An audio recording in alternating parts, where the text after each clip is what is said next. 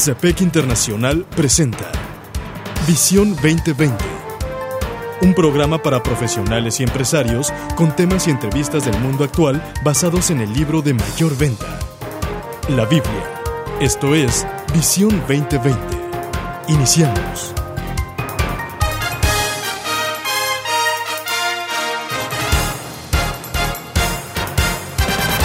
Bienvenidos a su programa Visión 2020. Les saludamos.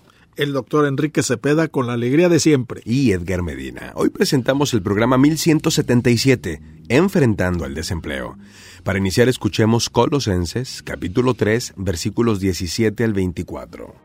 Y todo lo que hagan de palabra o de obra, háganlo en el nombre del Señor Jesús, dando gracias a Dios el Padre por medio de Él.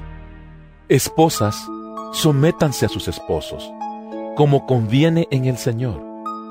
Esposos, amen a sus esposas y no sean duros con ellas. Hijos, obedezcan a sus padres en todo, porque esto agrada al Señor. Padres, no exasperen a sus hijos, no sea que se desanimen. Esclavos, obedezcan en todo a sus amos terrenales no solo cuando ellos los estén mirando como si ustedes quisieran ganarse el favor humano, sino con integridad de corazón y por respeto al Señor. Hagan lo que hagan, trabajen de buena gana, como para el Señor y no como para nadie en este mundo, conscientes de que el Señor los recompensará con la herencia. Ustedes sirven a Cristo el Señor. Doctor, enfrentar el desempleo no es algo que nos guste. A nadie. Es algo difícil, es algo complicado y en esta ocasión Rick Box escribe para la serie Maná de lunes una reflexión bíblica y profundamente interesante acerca de cómo enfrentarlo. Él nos dice que con el aumento del desempleo a niveles cada vez mayores en muchos países, en muchas naciones en los últimos años, él se encontró dedicando mucho tiempo orientando a la gente sobre cuál sería su futuro laboral. Cuando las personas pierden su trabajo, puede ser una experiencia terrible y devastadora. Sin embargo, también puede ser un momento excelente para una revaluación personal, para reflexionar sobre sus fortalezas y debilidades y reconciliar el propósito de Dios para su vida. Una de las cosas que a mí me gusta de esta ciudad donde, donde se hace este programa aquí en Monterrey, Nuevo León, México, la gente cuando no tiene trabajo lo inventa. Seguro, claro. Hace lo que tenga que hacer, pero no, no, no, no se deprime, no se desmaya. No se le acaba el mundo. No se le acaba el mundo. Y, y he sabido de personas que teniendo un trabajo muy bueno, después los mandan llamar para recuperarlos porque ya se la, la empresa se compuso, ya se repuso, etcétera. Dice no, porque ahora estoy mejor. Sí, claro. O sea, abrieron un negocio, uh, inventaron un trabajo que les ha traído grandes dividendos. Sí, y, y les ha liberado del Y tiempo. mejor rentable que donde Claro. ellos estaban. Sí, esto es absolutamente posible. Y aquí lo que él nos dice es la base, es el fundamento.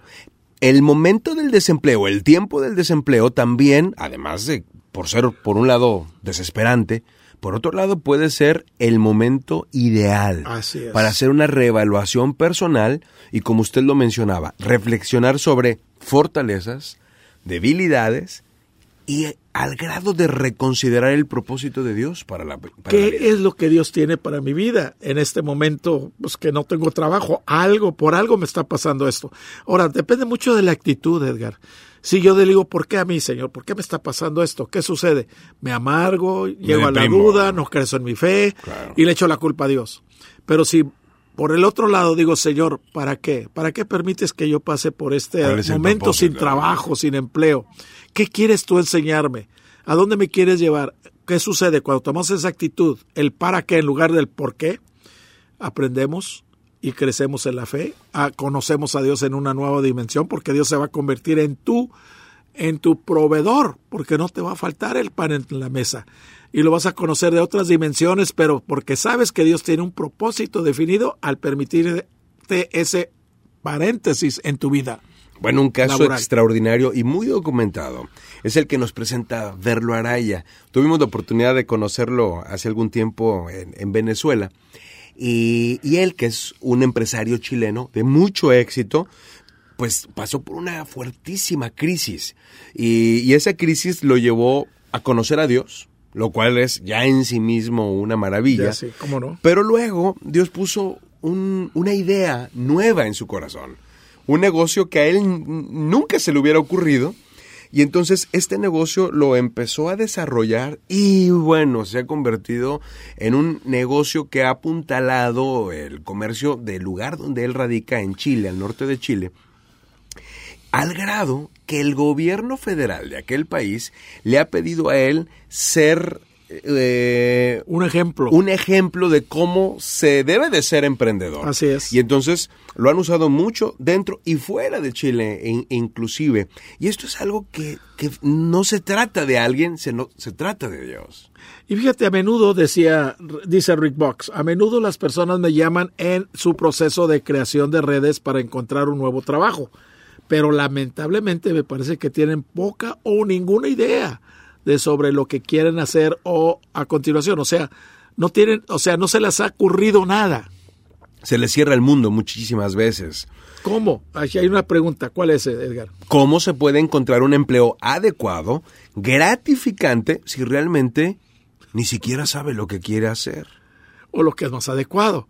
O sea, hay, eh, mira, por ejemplo, una de mis áreas fuertes es enseñar. Sí, sí. ser un entrenador, ser un coach.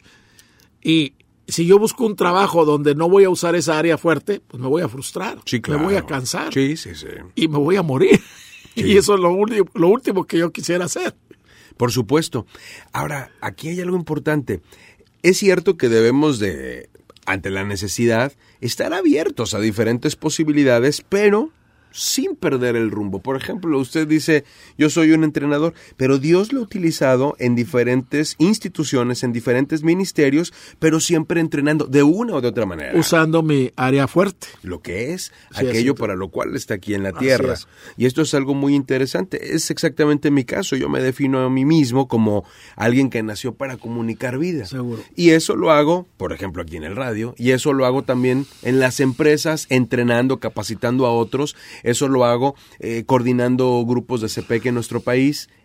Eso hago, de diferentes maneras, Y pero fíjate, eso hago. Qué alegría tan hermosa es cuando tú ayudas a las personas a encontrar su, No, su nicho, encontrar su lugar de trabajo donde, donde dice ahí que es gratificante y se sienten como pez en el agua. Estamos escuchando Enfrentando el Desempleo. Búscanos en Facebook como programa Visión 2020. Regresamos.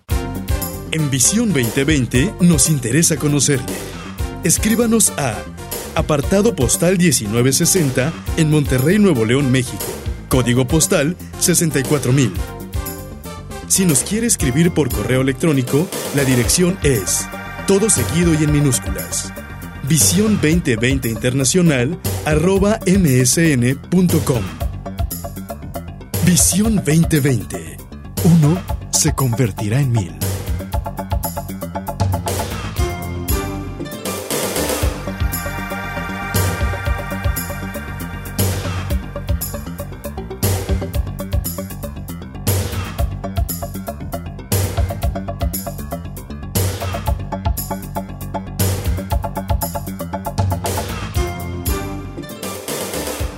Doctor, continuamos.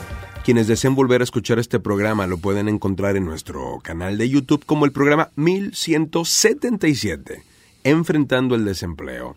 Y quienes deseen ponerse en contacto con nosotros para saber en dónde hay un grupo de CPEC en su ciudad o para armar uno, para iniciar uno, lo, lo pueden hacer al siguiente correo, visión 2020 internacional arroba. Doctor, ¿qué más nos dice Rick Box acerca de enfrentar el desempleo? Fíjate, una de las cosas que a la cual nosotros hemos sido llamados, y Rick lo mismo, es ayudar a la gente a encontrar eh, ese propósito para el cual Personal. está, sí, pues, propósito personal para el cual están aquí, porque si ese propósito de Dios estar en un trabajo donde ese propósito se está cumpliendo, van a ser las personas más felices en toda la tierra. Ahora, hay algo muy importante que eh, debemos considerar y que es muy valioso, es ayudar e identificar la el llamado de Dios y el propósito para cada uno de nosotros y especialmente aquellas personas que ahorita están desempleadas y que están buscando un consejo. Sí, sí. Eh, en la Biblia encontramos una guía muy Eso es muy constante importante. y permanente. Por ejemplo, ya en el Salmo 139, versos 14 al 16 dice, Te alabo, porque soy una creación admirable. Ah, así es. Tus obras son maravillosas y esto lo sé muy bien. Todo estaba ya escrito en tu libro. Todos mis días estaban diseñando, aunque no existía ni uno solo de ellos. Fíjate que esto nos lleva a pensar, y a veces la gente dice, pues, ¿qué tiene que Dios hacer aquí? Para ellos el único problema, por eso es que no encuentran su lugar, es la cantidad de dinero que pueden ganar y la posibilidad de promoción eh, profesional. Pero lo que tú acabas de decir nos habla de algo mucho más grande y más profundo. Te alabo porque soy una creación admirable. Dios te hizo de una manera admirable para algo admirable y para algo que vas a hacer para impactar a tu mundo. Dice, todo estaba ya escrito. Así es. O sea, no es que Dios ahora, a ver en dónde te empleo. No, Él ya lo sabe. Ya sabe. Otro pasaje muy a tono en el Antiguo Testamento en donde se nos asegura claramente que los deseos de Dios están claros en su corazón es Jeremías 29:11. Porque yo sé muy bien los planes que tengo para ustedes, afirma el Señor. Planes de bienestar y no de calamidad, a fin de darles un futuro y una esperanza, Edgar. Qué tremenda promesa, ¿eh? Me encanta porque él dice, yo sé los planes. Así es. De tal manera que cuando nosotros le consultamos a él esos planes que él ya sabe, él nos los revela. Él nos los dice, él nos lo indica porque él está interesado en que lo sepamos.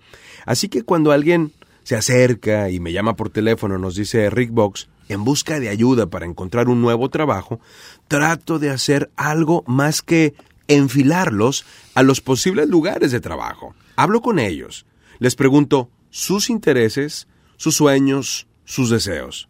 Eso no siempre es fácil. Fíjate, yo les, cuando me hablan así de hermanos que andan buscando un trabajo, andan buscando eh, alguna situación para, para, pues para hacer algo que sea significativo, Sí, sí, sí. les digo, tráeme tu, su- tu, tu CV, o sea, tu currículum vitae, tráemelo, escríbelo. Y a veces lo veo, le digo, mira, vamos a escribirlo juntos, porque aquí la gente necesita saber cuáles son tus áreas fuertes, cuál es, qué es lo que tú has hecho, el éxito que has tenido, y a ver cómo lo ponemos de tal manera que cuando tú solicites un trabajo, porque te van a pedir el currículum. Claro. Ahora, algo me sorprendió. Hay una organización en Estados Unidos que revisa los currículums Sí, verifica. los verifica porque dice el 70% ponen cosas que no son. Claro. Increíble. Sí, y eso es tener cuidado porque ahí mismo tú ya te estás derrotando si pones algo que no eres porque te van a hacer a dar un trabajo Sí, sí. que tú dices que has hecho y no lo has hecho. Terrible. Es, es una mentira y la mentira existe hasta que la verdad aparece. Claro. Y es del diablo, ¿no? Entonces tenemos que ser- tener mucho cuidado. Pero Dios siempre tiene algo y algo glorioso, algo admirable para nosotros, algo loable que podamos a poder hacer en esta tierra, pero tenemos que buscarlo a Él. Sí, acá nos, nos dice Vox, eh, esto de ayudar a otros, de orientar a otros en ese sentido no es fácil, especialmente si la persona pues no ha dedicado mucho tiempo a pensar Así en es. esas cosas. Así es. Pero hay algo que nos enseña la escritura, ya en Proverbios 20, versículo 5, en donde nos destaca, los pensamientos del hombre son aguas profundas, pero el hombre inteligente los capta fácilmente. Ahí está el punto, Edgar. Los pensamientos del hombre son aguas profundas, pero el hombre inteligente, ¿qué? Los capta fácilmente. Y recordemos ¿Que uno? se convertirá en mil. Hasta la próxima. El Comité de Profesionales y Empresarios Cristianos presentó su programa Visión 2020. Hombres y mujeres buscando la voluntad de Dios en el mundo empresarial. Escuche nuestro próximo programa a la misma hora en esta estación. Visión 2020. Uno se convertirá en mil.